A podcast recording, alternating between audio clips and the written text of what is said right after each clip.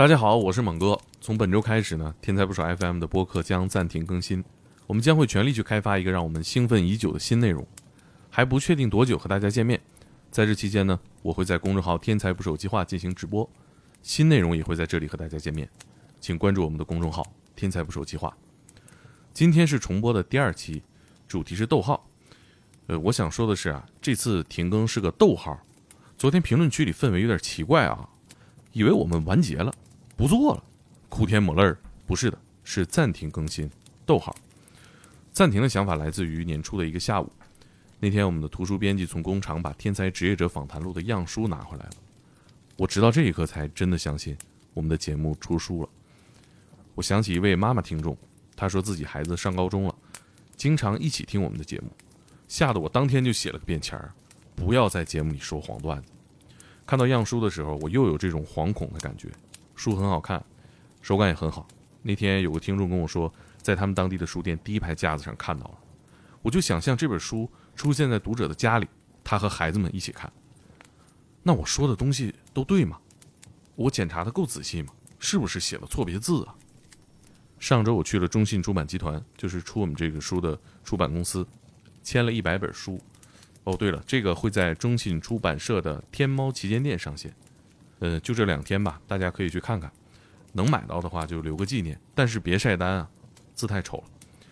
对，我就边签边想啊，要好好做。要认真做，然后就溜号了，猛字儿都写错了，不知道谁会买到那一本，我就提前抱歉了。呃，你可以加我微信，猛哥全拼下划线一九九零，呃，我给你买一本新的。也就是这一次吧，我决定先停一下。我们打捞的故事不仅仅是一次谈话，它可能还会成为一本书。侠女故事的那个改编电影都已经立项了，非常棒的编剧，得过金马奖的黄石老师操刀，它会成为电影，影响很多人。所以我想停下来，尽可能更专心的做新东西，这样才对得起每个讲述者、每一个故事、每个听众。嗯，今天为我们画上逗号的精彩重播呢，就是《天才职业者访谈录》中收录的几个嘉宾的故事，我保证你会喜欢。第一个是 DNA 鉴定师邓姐，她的职业生涯充满了传奇，老听众就不用我多做介绍了，大家听吧。大家的这个怒火还都是指向性比较明确的啊，对，没有没有那种不承认的，就说你们肯定验错了。有啊，这种情况也有啊，当当然下不来台了，就是你们验错了，我肯定没错，下不来台了。当然有，有的律师就强词夺理，然后他就还带着律师去啊。啊哟天哪，你知道吗？开着奥迪 A 八，带了恨不得七八个律师去，然后其实就是为了不想给这个孩子付钱。这种事情也很常见。我说了，只有你想不到，没有我们遇不到的。有这七八个律师，这是这是个什么故事？律师团因为他有钱了嘛，他有其实他就是一个简单的亲子鉴定。这个人是怎么回事吧？他呢跟这个这个女人，他可能最后他也没有领结婚证，但是呢，这个女人家里比较有钱，就帮着他。呃，就是陪他创业，然后到现在呢，他有了五家上市公司。我们只是听说啊。啊？No No No No。你可别瞎说了。对对对。他有了五家上市公司，所以他是不差钱的。嗯。然后跟这个女人，这个女人也生了孩子，他给这个孩子一分钱的抚养费也不出。他现在呢，在公司又交了一个女朋友，准备结婚，就相当于这个女人黑不提白不提，他们俩的孩子应该都十一二岁了。他们带这个孩子，就是就是为了要抚养费嘛，就是法院委托的要做鉴定。人这个人因为太有钱了嘛，你想，恨不得带带了六，我们以为都是陪同人员，原来都是律师，一个个就是律师的那种装扮啊，西装领带，拎着公文包，我就在我们会议室坐了七八个律师。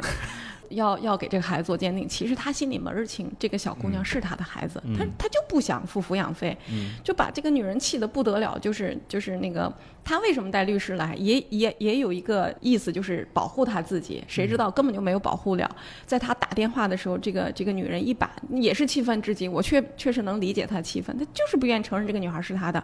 然后他连五百块钱的抚养费每个月都不会给他，所以才让他渣男，真的是对，所以才让他苏州法院法院委托来给做鉴定嘛。所以他当场就跟这个两个人就打起来了，就在我们那儿打起来了，就是一男一女动手。对对对，这打打起来了，就是女的就把男的那个手机直接从我们三楼扔下去，恨不得把钱包从楼上扔下去。你可以看到钱包里好多卡，那那那个男的也在挑衅。你看我这么多钱。你就看他卡，啊我就是不愿意给你。他在律师太烂了，这人是一个太烂了，关键是这个这个小姑娘的表现就特别淡定，我估计她是看惯了她父母的亲生父母的争吵啊，她坐啊坐旁边看书，再大的动静打成什么样子，就恨不得这个男的把这个女的摁到墙上，恨不得要掐死她的那个表现，他抬头看了一眼，继续低头看书，哎呀，心里也挺难受的。才才十一二岁一个小姑娘，就那么看着他们在在打。这孩子一定见惯了。啊，就是肯定是这么多年来打打闹闹、打打闹闹的，这其实给孩子带来多大的心理阴影？是那七八个律师呢，没拉一拉呀？这七八个律师都懵了。不是赶紧拍是吧？我觉得你要想让自己不被伤害啊，带一个律师去就 就够了。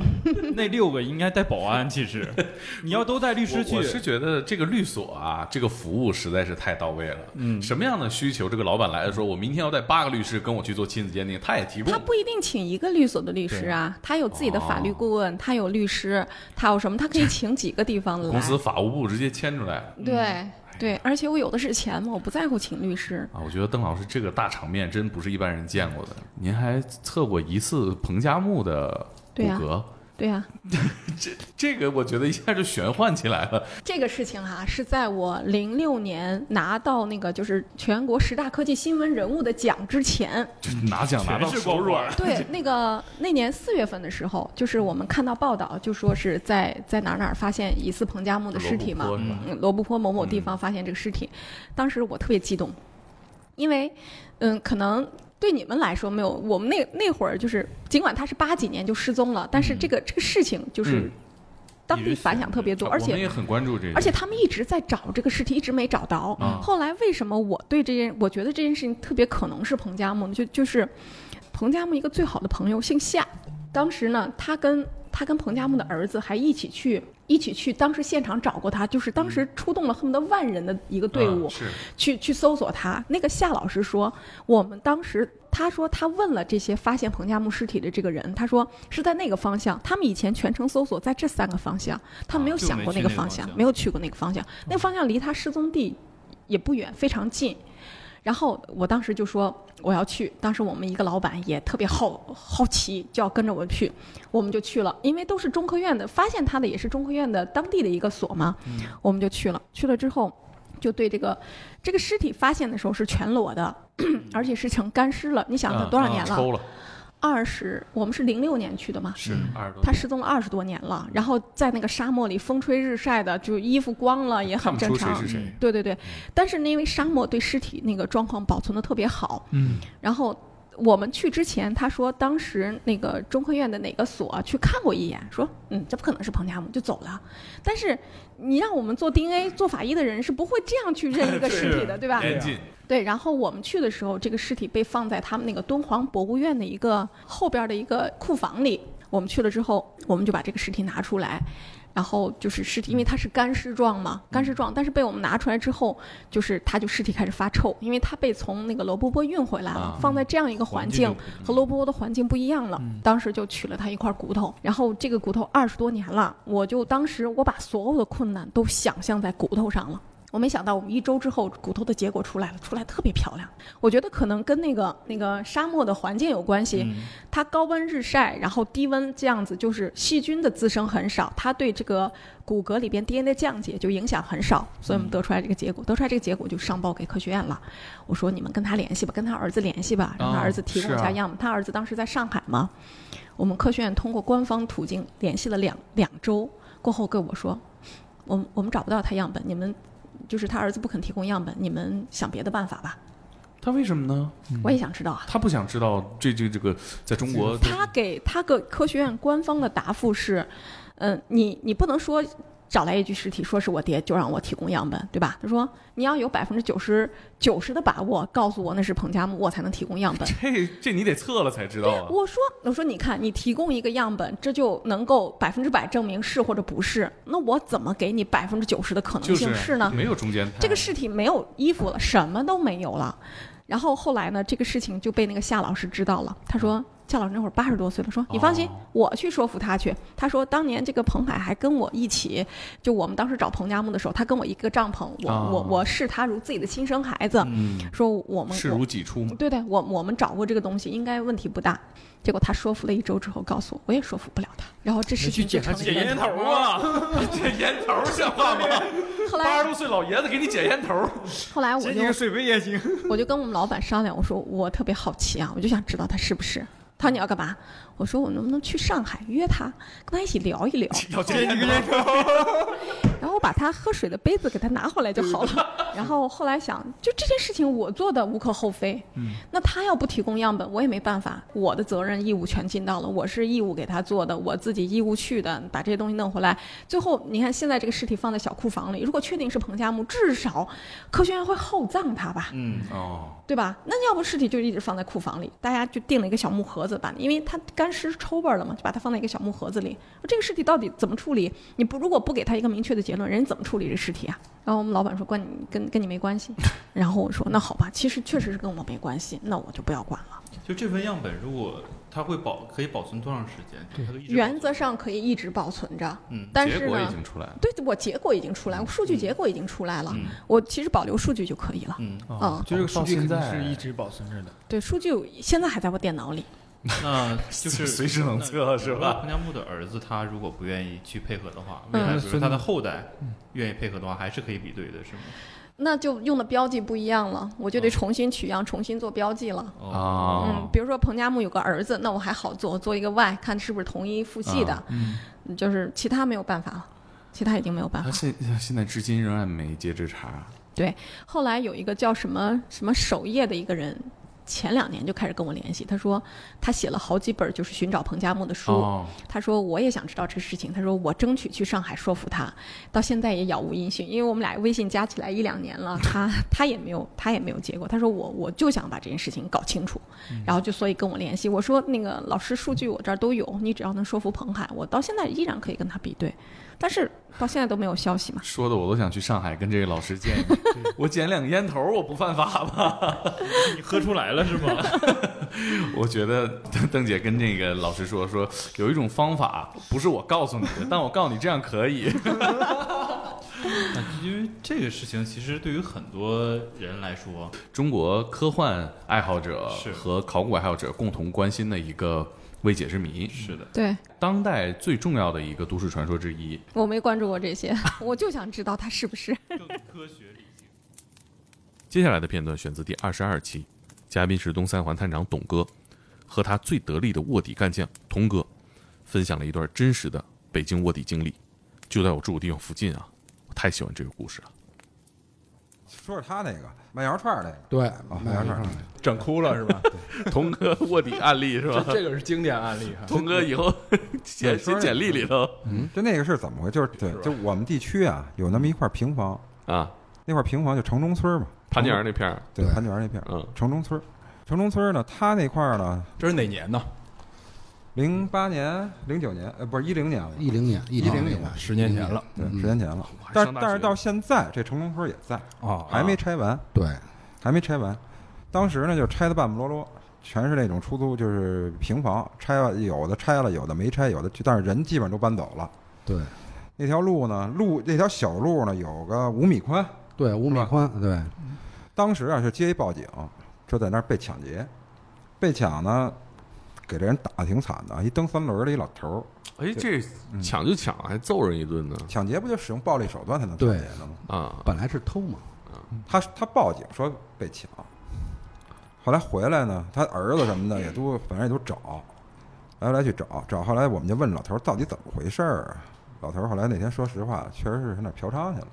这个情况我们真不了解，说站街的那条街上有站街的，不是嫖娼站街的抢他，不是，对，就是他说这过程呢，就是他呢等于在那儿这搭石这个站街，被人吓仙人跳了。对，对对对，搭石这站街女以后啊，给他带到一屋里头，这屋呢就拆迁那种屋子，嗯。进去之后呢，门这屋中间有一道帘儿，床在帘儿后头。嗯。这样，这个这卖淫女呢，让他把衣服脱在这个帘儿外边的这个啊，箱子上，然后俩人一块儿到帘儿后头去。这时候老头儿听见那屋门有动静，嗯一看进来有人偷他这个钱包，钱包，他不就喊吗？就发觉了，然后进来一帮人，金光五次打，打完之后把钱洗干净了，把人往马路上一扔，确实手段非常恶劣，把人扔街上了。对老，头打完以后扔街上，打完以后啊打的跟血瓢似的，往那儿一扔。这这就纯粹是抢了。对，然后后来一看他这种案件，就是说那咱们再串串案子，嗯把把这个有这种报警的，说在那儿被被抢的、被偷的，并案处理，对，咱们看还有没有，就把所有幺幺零调出来，就就这个地区发案的幺幺零调出来，然后找这些报警说在这儿被偷这些事主来了之后做笔录，一看还都是这种情况，全是嫖娼去的。，对全是嫖娼去，一般的事主像这种都吃了吃一哑巴亏就完了，对了，对对，都是嫖娼去的，嫖娼去，但是那条说这个我们到那儿也观察了，啊，上旁边那楼顶什么的。也都在那观察这条变这这条这条小路嘛，因为灯光确，因为它拆完了也没人管，灯光确实也特别暗，那片儿，能看见有那个就是影影绰人员走动绰的人影啊，但是你不知道他他到底是干什么的。我说后来怎么弄啊？他他确实难事儿，因为你破不了这案子，他老告你，真的，事主老告，尤其这个这个家这老头儿其实立功了哈，对。这老头儿呢，他但是他家属儿子俩儿子好像是都哎。不不知道他嫖娼，啊，对。你们没告诉他们，没告诉挺讲究，你们这没法说真讲究，这个你不能主动说，是吧对对？对当事人的事儿，隐私。太讲究了。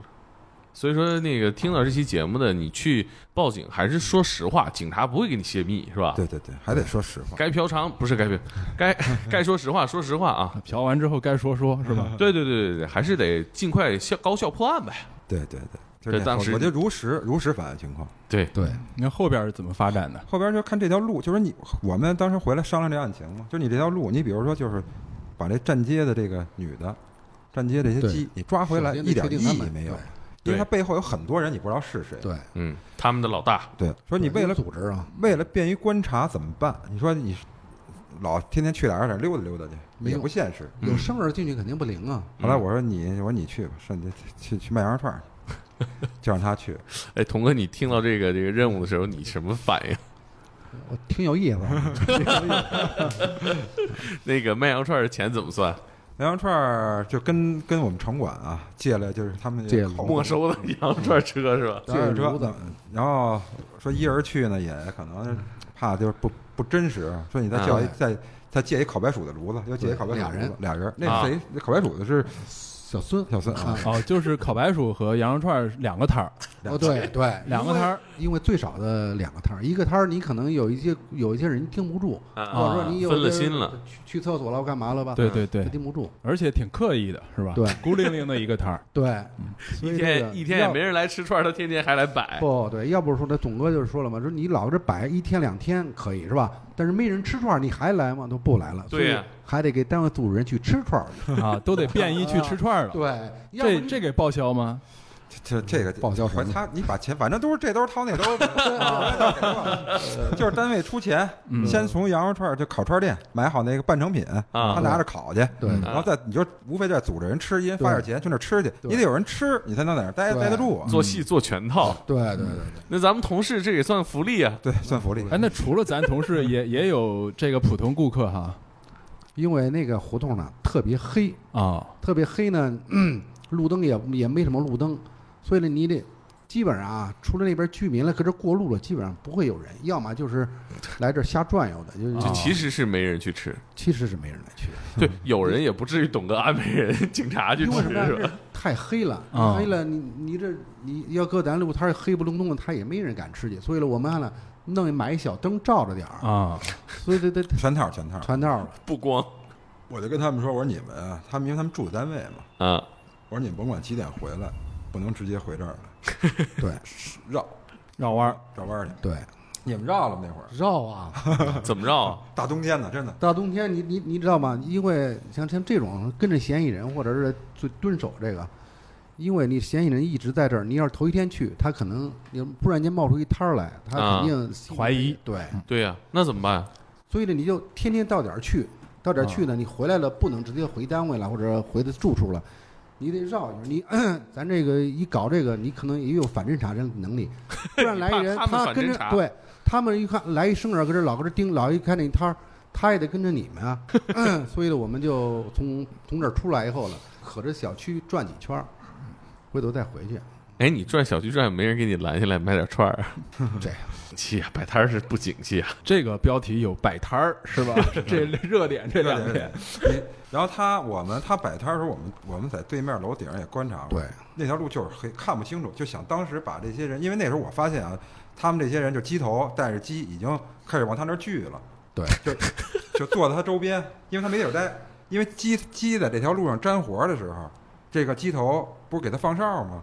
鸡头已经都聚到他的摊儿那儿去了。对，但是你想把这些人固定下来，你固定下来太黑，拍不着，对嗯拍不着。我说你想办法吧，你跟他们聊去吧。嗯，成点儿了，你这儿对，因为什么呀？嗯，甭管有人吃没人吃，我就摆好多凳子，因为他们这儿太脏又乱，他们没地儿待，所以就摆一些凳子在路口，在我派出所旁边摆一些凳子，搬个小桌子。吃不吃串儿？你比如说吧，咱就套词吧，给他 说你你搁这过来说没事儿了，我这摆摊儿了，你就没事儿吸根烟聊会儿天儿，说你嗯这吧坐着歇会儿，这不是说闲话呗。聊啥呀都？什么都可以聊啊，这这天天还围着胡说呗，什么都行。重点是得让他坐在面前，后边儿他就时间一长，有个十天八天了，哎，他就不忌讳你，放松警惕，放对你俩，这他就跟你聊，哎，这你说这女的，哎，你看我说这小姐挺漂亮啊，你跟她扯呗，哎，这个我知道是谁的人，这那那了，你就可扯这个，就把他们那个组织慢慢给你透露出来对对对。对他就慢慢就说了。最好最逗的是那个鸡头有一儿子，鸡头男的女的？男的，男的啊。第三段是第七十五期，来自我的老师，港片配音女王王慧君。这女王不女王的是我瞎叫的啊，这个这是在我心里面她的配音的地位。当然了，知道王老师做了哪些作品之后，你也会很佩服的，因为她的声音至少陪伴了我们两代人。她一说话，你脑子里肯定有影像。我记得您给我讲过一个故事，非常有戏剧性，让我看到戏里戏外的人是多么有趣。就是您给我讲到说，以前在呃香港开工的时候，最痛苦的那一天，情绪崩溃的那一天，正好要做一部喜剧，要求你特别的搞笑。是我记得那是张同祖导演的一部戏，好像叫什么名字我不记得了。那么这个圈子是有很多的闲言闲语，也有很多的让你受不了。我那时候年轻，我觉得我从小好像就是这些闲言闲语啊，这种闲话呀、老是围绕在你的身边。我那个时候还不知道怎么处理这些，刚好他们有一点什么事情，然后就中午吃饭的时间。那一天的录音室的现场，大概前前后后有二十几个人，然后突如其来的，我们的那个配音的导演就冲着我就开始开骂了，就说这件事情是我挑的啊什么的，我都不知道发生什么事情。然后因为都是靠说话来挣钱的人，所以那个话脏得一塌糊涂。我突然之间觉得我是怒发冲冠呢，可是呢，寸步难移呀、没有办法站起来走。您那时候是领班，我不算是领班，我是半个辅助领班，因为那个领班的年纪很大了，公司想让我接待他，但我不愿意，我怕有一天我老了，人家也这样子替换了我，所以我一直是等他自己退下来。谁知道他知道公司有这个意愿，他其实是有他的接班人的想法的，所以呢，他就用了一个方法想把我赶走。嗯，就开始发生了这么一件事情。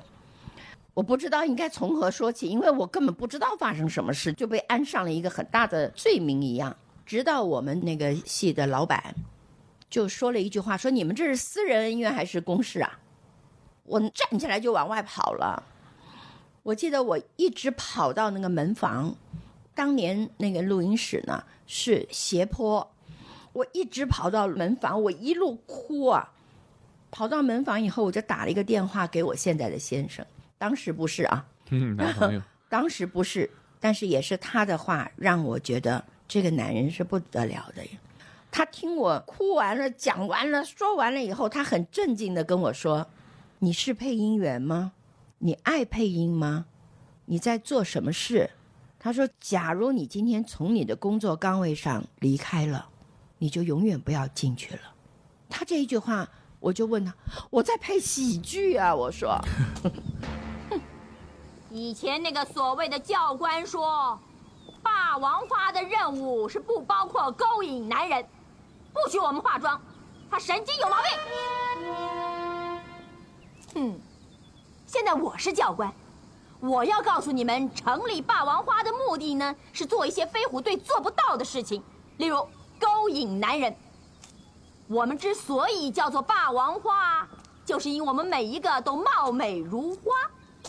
你看你那副德行，连霸王草都不如，别说是勾引男人了，就连雪人你也勾引不上啊！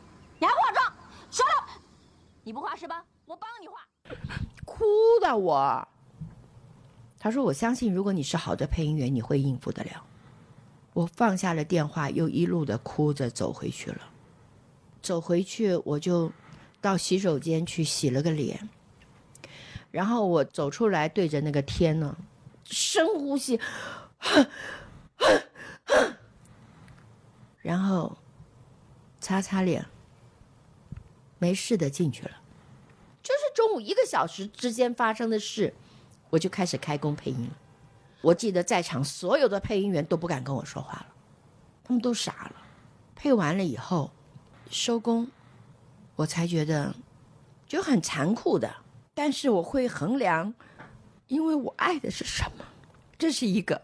第二个，人一定要守一个职业道德，我不能中途离席。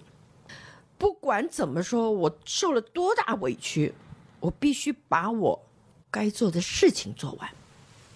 这是一个人的道德。多年以后，我也做了一部戏，当时导演那个镜头剪重了，演员配不上那句话，然后演员发脾气，我说没有理由啊，怎么可能会有错呢？然后我就看了一下嘴型。原来导演把同样的一句话剪成了两个镜头，嗯，一个是正面，一个是侧面，但是台词是两句，不是同一句。我觉得我自己也错了，我走进去我就说：“哎，导演，我说那个镜头是重复的。”导演当着众人面前拿着手上的矿泉水瓶子冲着我砸过来了，然后说：“你怀疑我的剪法吗？”我一下子就懂了，现场所有的人，通通都为我叫屈。配音的那个演员呢是个大演员，然后我也很记得那个演员手上拿着念珠，很拽的说：“那你们想怎么办？”我说：“没关系，你照你的配吧。”然后我也是走到后面的机房，也是对着天深呼吸了三口气，然后我擦干了一点眼泪，我就跑出来，因为我很爱哭的。当我出来的时候，所有人都叫我不要配下去，因为他们说太不尊重你了。因为这件事情是，他是错了嘛？我说我错了。我说那个场是导演，他想怎么剪就怎么剪。我即便看出来，我也不应该说。然后就因为那个，我继续做下去了。当然，他们的制片会报告老板说发生这样的事情。他们的老板说。那要不然就换掉我好，就把我换掉，说免得跟导演之间有什么冲突。我跟老板说，你不能换掉我，我也不会跟你解释为什么。但是我开工的做了这一部戏，你不能中途换掉我。当戏做完了，导演来跟我对不起。导演太太说：“哎呀，我们导演就是这样，他在美国拍戏习惯了。”心里想，你是中国人。你在美国拍戏拍习惯了，关我什么事啊？对吧？但是当我把整个戏做完的时候，老板也说：“谢谢你，就是你没有因为导演这种情况把这个期给往后拖，没有。但是老师始终有一件事情，就是说我们要守我自己的一个职业道德，这是第一个。第二个，我的作品，我绝不做一半留给别人来做。嗯。做坏了算谁的呀？对，不是做坏了算谁的，这是我的孩子，我养啊。老师还是这个想法很感性。我常常说这个话，就是说，导演一个电影是他的孩子，然后他做完以后，他送给我当养子，嗯，那我不能把他养坏了，嗯。还有一个电影也是这个稍微这样的情况，因为导演要赶片子，所以夜里。接下来是入殓师孙刘仙。每周啊，几乎每周吧，都有人问我，孙刘仙什么时候来呀？孙刘仙什么时候来呀？还有不少人吧，名字都记错了。孙成仙呢？许留仙怎么还不来呢？疫情啊，兄弟们见不到面啊！我连家乡我的老父亲，我现在都难得一见呢。所以咱们听听回放吧。是最后他不生气，他坏了，修不上了。从什么时候开始对死者的生平好奇的？其实最开始是姥爷，因为我第一个入殓的人是姥爷。啊，是你姥爷？嗯，对，嗯、是姥爷。然后这个是怎么会这么巧呢？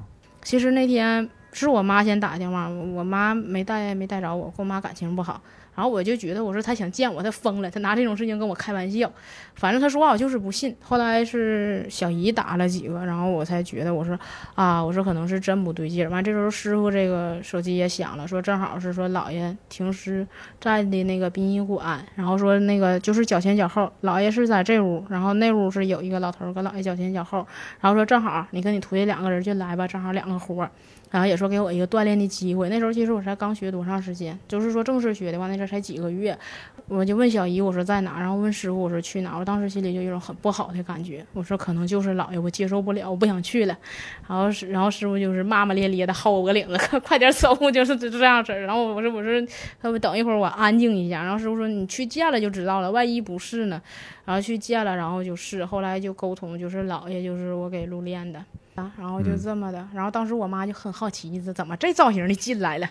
她就她就她就我这边我这边给姥爷录练呢，她在我那边，你怎么干这个了？你呀，你哪知道吗？谁让你干的？一连串的问题。啊、你跟你妈平时不咋联系？嗯，不咋联系。我当时我她不知道你干这个，啊她不知道。那这也是这大 surprise。她不知道，我进去我进去她不知道，她知道那时候我是上学了，但她不知道我是说已经在这了，没说过。然后后来就是说。嗯、呃，这不就是去了吗？去了他就在那地方，当时情绪很不好，就以至于说，其实那个时候我就比较混蛋，我我就各种难听的话我就说他。他是以为你也是过来送老爷的，不知道你是对工作对，然后他还问我说：“你穿成这造型你干啥？”哪造型？就是白大褂，然后就是那一套正常的那个工作服。啊啊！他他就他就觉得你这是干嘛来了？cosplay 来了。啊，然后我说我说我穿成这样，我进来我能干嘛呀？他在那一连串的问题啊。然后后来我就说了，我说有什么话，我说等我给姥爷收拾完吧。我说我想跟姥爷单独待一会儿。我说你就别烦我了。他还在那地方不依不饶的，怎么事儿？这那就搁那地方问呢，给我烦的。后来还是我小姨给他拽出去的，啊、说那个走走走走走走走。完了后来他就问，然后他他就不同意了，他就跳高不同意了。完了我师傅就出来了，我师傅就说：“我怎么听着有人对我有意见呢？” 怎么跟赵本山开场白有点像 啊？对啊，就就是这么说。然后后来我就是干活，因为那时候主要也是学习要背题，然后我也没陪姥爷太长时间，这也是一个遗憾。但是姥爷就是火化的时候，我是跟着去了，因为正好那边也有活，都是、啊、都是赶上，就是说排上了。给姥爷做这个入殓的时候顺利吗？顺利。你当时熟练吗？不熟练，但是也还可以。然后反正别别扭扭的就这么的。后来呢？后来妈妈有跟你表达过这件事儿的什么看法吗？他就说我不同意，你不同意，我说没有用，我说你说话不算。然后没跟他后来说过别的，然后再后来就是一点一点就再后来就几乎就不联系了，就从姥爷没有以后就没有这个念想了，就不联系了。姥爷这个事儿，你你做完的情绪稳定吗？不稳定也要稳定，要克制。嗯，憋着憋着，其实那时候想哭，然后但是一想，嗯，不能哭，做做不到也也也是忍住了。然后师傅当时其实就这件事，师傅也挺震惊的。师傅以为我我不得嚎啕大哭，啊不不不得说不能控制那种。然后师傅还脑子里就是想过各种怎么安慰我，然后没想到我特别冷静，然后就瞅他，然后师傅就觉得，哎，将来我能可塑之才，可塑之才，将来能成大事，嗯，呃，就这么的。那你啥时候开始哭姥爷？有这个过程吗？有偷偷哭，没当面哭，但是偷偷哭会想。现在有时候也哭，有时候晚上做梦会梦着姥爷会哭。你脑子里当时在想什么呀？脑子里其实当时就是一片空白，就是不能接受。我在觉得我在做梦，就是这样，我就觉得不太可能。我说我就当今天，我说就当没发生吧。我说明天醒来，姥爷还在，我是这么想的。然后他不允许你这么想，现实就是这样。然后就是控制控制自己，然后偷偷哭。嗯，师傅都说，我说你这情绪真的你是怎么控制住？他说你转换的也太好了，明明说，哎，就是说去之前那阵儿都都已经说要哭了，然后说到了之后又憋住了，然后师傅就说说这说真真行，你能干了这工作，然后就这么的，然后师傅也是说通过这件事儿，很多东西他就更愿意去教我，他觉得我又又认真又负责，然后对于就是家里这些事情，这个情绪又好，就嗯这么的。那你什么时候开始对这个就是陌生人开始感兴趣？今天最后一个片段来自第十九期，嘉宾是传销解救师浩南。他二十岁的时候开始搞传销，轻轻松松就成了领导，手下有上百人。但为了离开传销，他失去了一根手指和一部分灵魂。我们这期说了手指头的事儿，到现在为止还是有有有少量存在的这种暴力，基本都是存在于北派之中。有暴力的一定是北派，但不是说北派，就是北派大概也只有百分之几、百分之三、百分之四啊，或者百分之五，它会有暴力，更多的可能来讲是属于软暴力。有多软？走一步，你走到哪儿，我跟你到哪儿。嗯，来硬的呢？有多暴力？来硬的，我们遇到过的哈，就是在福建闽侯福州贾天师的团队。假天师是呃，因为有老道嘛？这个名儿？呃，有一家直销公司叫天师，天津天师。天津天师，对他们打着天津天师的旗号，说我们是天津天师的，然后来骗人。三大门派啊，是不是文明呢？啊，什么对对对对，就你们刚才提到的，那是早期的天师啊，到现在都还是很就这三大门派是业内比较出名的。不止，那门派多了。像北派的，它是每一个地方基本上一个门派。北派的，你要公司，比如随便可以起个公司啊。当时这个在福建，对，天津天师在福建、江西比较多，还是去了之后，就是首先他是他要恶劣的多，他是怎么样呢？他邀约他可以，甚至可以来讲色诱。那感觉也挺值的呀。他是他是针对不同的人的，没有什么值不值啊。就甚至就一抠脚大汉来色诱色诱呢？对啊，就比如说，比如说我来跟你聊天，哎呀啊，一口一口一口什么亲爱的呀，装女的，对呀，叫得很欢的。实际上可能我就跟那个卖茶叶的似的，对，就跟那卖茶叶酒托一样啊啊，对呀。然后你说那我们视个频吧，好，我找一个女的，我把我的大概信息告诉她，我跟你聊了些什么，好，我跟你视频。那骗过去之后会发生什么？骗过来之后，好，我会派这个跟你视频过这个女孩子接呀，来接你啊，去火车站也好，去机场也好，来，你跟我走吧，怎么样？一般像这种就是小二十左右岁的，就像你那个年龄是最容易上当受骗。不是，你不用说，他这本来就是这个路径上当受骗的。对对，我这不是色友，我这朋友啊。他现在还没出来呢，你看到没？哎，但是你一定抱有有有一丝就是想要进一步发展的这种可能嘛？你是抱这样的想想想象去的嘛？首先，对对不对？色诱的。对，到了之后好，你进去吧，我住这里边，就进小区就几，可能五六个、这七八个彪形大汉那种，像你这种身材的，然后去了就跟我差不多。对对对对，去了之后，小伙子啊，谁你要谁吧？啊，对，就是这样。然后，首先身份证、银行卡控制起来，就是这样的，收走，给家里打电话要钱，但是他不会立马就让你要。这你这不绑架吗？对呀，就是那样子呀。啊，他会慢慢磨掉你，磨到你真真正正完全听话为止。这种人如果在这样的一个环境下，他是不敢报警的。你没有通，你没有工具可以报警。哎，我这体格子有没有机会搏一下？可以试一下。你跑呗，他他摁着你就喊呗。那那你喊的话，人家住的都是高层，啊、人家住的都是比如说六层。如果说这一一个小区这最高是六层，他指定选六层。啊，贾天师的那个啊，就是十八九岁吧，他们住的那环境环境非常差，没有床的，直接睡地板上。然后那个房间一一进去啊，整个人我脑袋都晕了，你知道吗？那味儿臭的，特别臭。啊你进去是以什么身份进去的？我去救他们呀，因为有一个小孩刚去了，然后他居然他很聪明的是，他进去了之后，他去上厕所，然后给我们发的消息。那时候因为正好我在福州啊，那你怎么救啊？你这体格进去了没有啊？我们那个时候跟那个盖山福州那个有个苍山区嘛，盖山派出所，然后那个是还有那个苍山分局，我们那时候是、啊、是是有合作的啊。然后那边呢，因为他又是闽侯呢，然后他又又又通过他们。介绍过去，然后因为毕竟那执法部门，你说的这个事儿，他们也会，那是他们的事职责嘛。然后那帮的人已经被程序化的什么程度？我们问一句话，他必须要举手，然后答报告，啊、就跟那个监狱里的囚犯似的。对，你就跟那个看过《肖申克的救赎》里面有那个人被、啊、上厕所必须得打报告。对对对对对对，他们会打人。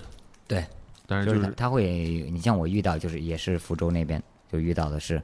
直接新人来了，裤子扒掉，拿开水烫屁股啊，就不听话的。他听话的，实际上他不会打你。其实你听话的人，他不会打你的。听话定夺就是把你关起来，吓唬吓唬你。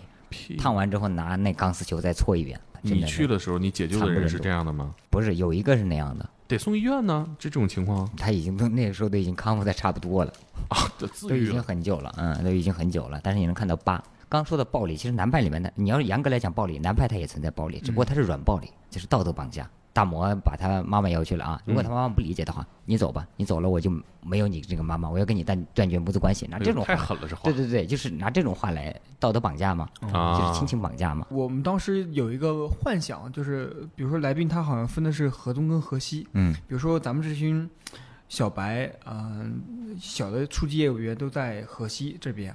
嗯然后有一天你升到什么级别，可能是不知道是 A 级还是 B 级，然后你就会跨越这个河，去到河东，你就开始荣华富贵，每天都是啊，宝马奔驰这种就是上平台嘛，说白了，对对对，嗯然后我不知道是不是这样，上平台我也没见过。是这样的，确实是这样的，就是它的嗯，听起来是那样子的，实际上不是的。实际上那些车呀，其实有很多是按揭的，有很多是租来的啊啊，就是那样子的。那你倒是跟微商差不多。对我，所以我那个时候是一个标杆。那个时候就像你刚刚说的那个分享的，那老会分享我的东西。嗯他这种分享也是因人而异的，嗯他是跟不同的人分享不同的故事的。就比如说你是一个特别不自信的人，嗯哎呀，我没文化，我没学历，这个行业这么高深，我怎么干点这个呢？你知道他吗？他是一冲厕所的，小学三年级文化，他一个月才挣五百块钱，他来干这个干了四个月，现在已经是大领导了。比如说这个人特别的刚愎自用。啊，特别自负啊！我一年我能挣两千万的，我才看不上这个呢，这个才挣三百多万。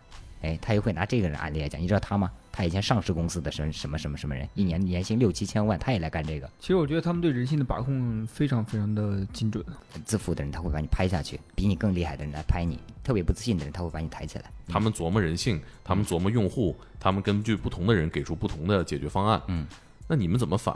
首先你一定要了解他，当然我们知道传销它是害人害己的，但是我们不能带着仇恨的那个态度去看它，因为你仇恨会使你影响你的判断。等于你教父们其实是克里昂尼先生说的吗？不能仇恨的对手。对啊，嗯确实是这样子的。我们在面对一个情况之前，我们会做一个深入的了解，比如说这个人什么情况，去了多久，做的什么传销，这种传销它也是一些什么特征，我们心里大概都有一个。首先，你先了解他的对对对个人情况。对，然后我们根据他的这个个人情况，嗯那你是去现场，然后把他约出来是吗？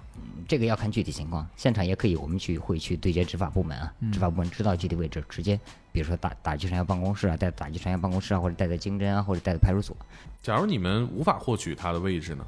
我们可以利用比较 QQ 的一些漏洞，可以可以知道他的方位。啊，我只要这个人用 QQ，我们是可以知道他的位置的，因为 QQ 它有它有 bug。更多的像你就说家属找不到的人的话，我们还可以钓鱼啊。钓鱼怎么钓？对啊，我被他骗，这个怎么做这个就是你可以通过加他，加他之后你就不要主动跟他聊，啊？就让他来主动那个。但是你要你要不要跟他聊的话，但是你会通过一些东西暗示，比如说你发朋友圈、QQ 空间那你会发什么内容呢？发这些东西，就是你很不得意啊，我在这个城我厌倦了这个城市，我也想换一个新的生活，这种东西啊啊，他就觉得这种人特别适合。想发财，对很失意对呀、啊！你恨不得直接给自己加个标签儿工农、闲学兵 对对对。啊，然后这个他会加你，跟你对，聊他会把这种人筛选到他认为适合的人群里面，然后再跟他聊。你还要故意把你的弱点暴露给他，那是他认为你的弱点。嗯，那其实你们这个跟卧底是一样的，对，差不多。你像我之前一三年的时候有卧过，怎么卧的？当然这个卧底是有配合的，嗯是那个人当事人他是清醒的，他想要打掉这个组织，让你配合去一起对对对，当卧底。然后我去当他的下线。哪里呢？湖南长沙，长沙月湖小区，但是月湖现在基本已经这个地方很有名吗？很有名。个长沙开福区的这个就是在马栏山，马栏山你知道吗？就是湖南电视台经常讲马栏山，就马栏山小区旁边，这个就在湖南广电旁边。长沙那一次卧底卧了九个多月，哦，你就是整个卧底其实是很辛苦很辛苦的。已经做到 A 级的人，又从底层开始干的，肯定是为什么会那么久？因为你整天每天你也知道你很难有闲暇的时间，对吗？嗯，对，基本没有。你就只能挤一点时间就完成你自己的事情。嗯你要去取证那些东西，你要去整理那些东西，你只能挤时间出来。嗯，人每天都是精神高度集中的。那你为什么报警解决不了呢？你证据呢？嗯，对啊，你得取证啊。那你怎么取证？拍照你要吗？卧底啊！你要比如说掌握到他们的钱最终流向到哪儿了，啊，他们的人住哪儿，人是叫什么名儿，手机号多少，身份证，掌握他们的上下线掌握掌握他们上下级关系。比如说，我光知道你们名儿没有用，我知道你的上线是谁，你上线的上线是谁，这些结构是怎么出来的，需要一个图的完整的图案。你们这个跟做侦探差不多。对，然后了解这些东西，啊，做了九个月，最后把他们打掉的的话是那个资金涉案资金是三十亿。那个那个我出来之后，整个那个绷的那个神经断掉之后，我在马路上瘫了半个小时，站都站不起来。真是那样子。就是精神压力太大，亲。对对对。以上就是这次重播，谢谢大家。尤其是昨天发布停更通知之后啊，收到了很多鼓励的回复，说会等我回来，整的我跟要去服刑一样啊！真的，谢谢大家的理解，晚安。